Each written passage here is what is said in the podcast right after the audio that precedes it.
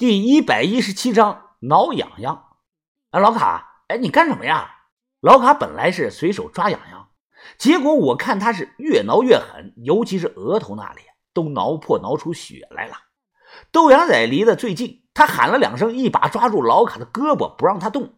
老卡够不到了，顿时红着眼，急的说道：“呃，别动我，别，你别动我，他他妈的放开！”老卡现在的力气很大呀，他一把就推开了豆芽仔，随后跑到了墙角，继续的双手使劲的挠自己的脸。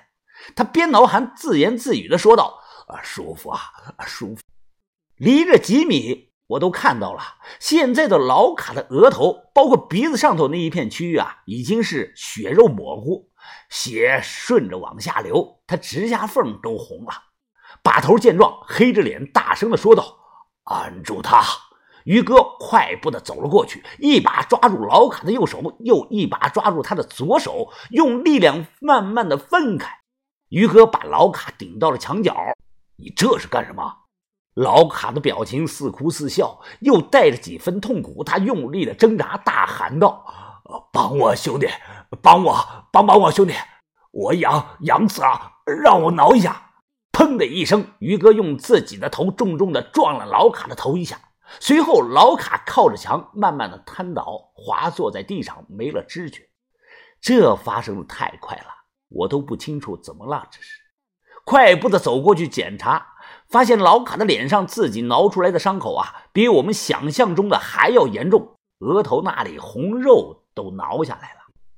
我咽了口唾沫，转头问道：“把头，是不是因为原生官液喷到他脸上了？”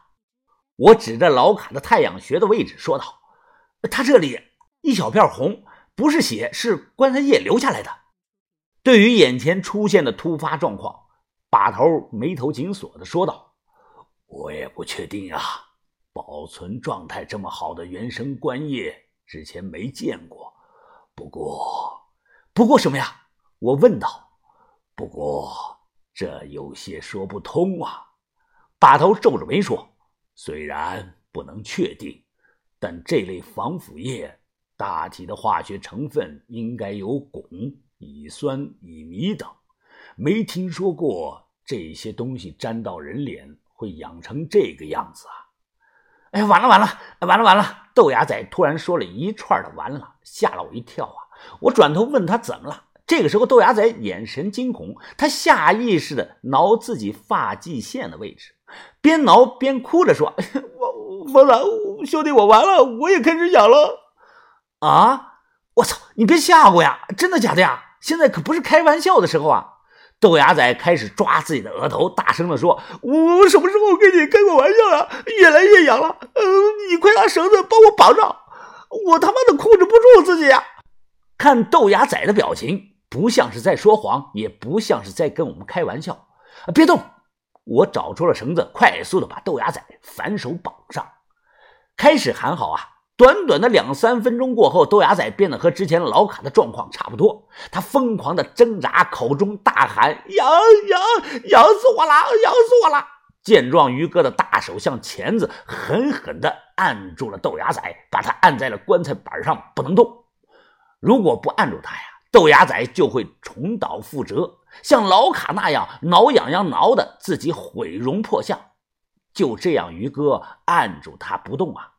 我用目视地上的积水，使劲的帮豆芽仔洗脸。我洗的非常用力。小轩说：“啊，你轻一点，给猪褪毛都没有你这么用力呀。”怎么样？你好点了没有啊？我停下问。豆芽仔噗的吐了一口水，然后呢，他眼睛通红，他流着泪哭了。豆芽仔哭着说：“嗯，疯了，我还是痒痒，你快帮我挠挠脸，使劲点我气得一拳砸在棺材板上。怎么回事啊？豆芽仔没接触过红棺液，怎么也会出现这种状况呢？我搞不清楚状况，愤怒的骂了一句。而下一刻，我的脸色变得很难看，自己身体自己感觉到，我清楚的感觉到啊，自己额头开始发痒，有种麻麻的感觉。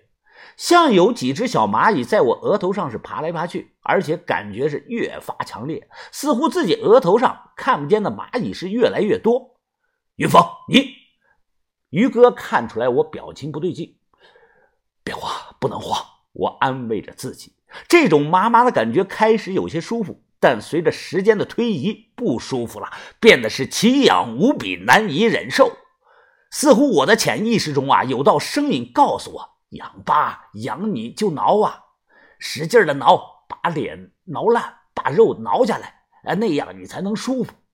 我赶快让于哥把我也绑上，绑的是越紧越好。没时间去想啊，我不想跟老卡那样破相。我还没有结婚呢，还没交过女朋友，要脸成了那个样子怎么弄啊？没法弄了，就也是运气好啊。我把头伸到水里，本想着能清醒些，可意外却发现啊，凉水可以减低这种要人命的痒意，效果持续时间很短，但确实有用。我马上喊于哥啊，让他帮豆芽仔。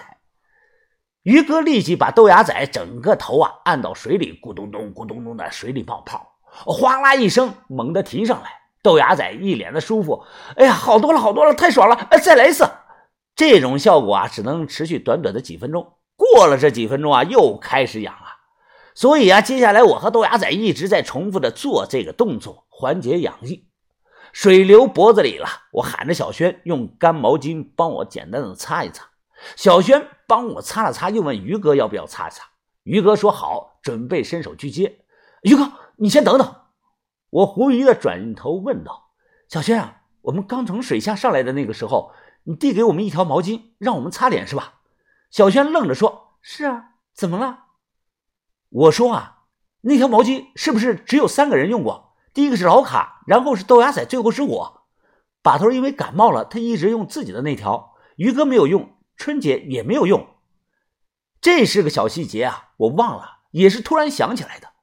听了我说的这段话，包括于哥在内，其他人转头看向了小轩：“你、你们。”你们怎么都这样看我呀？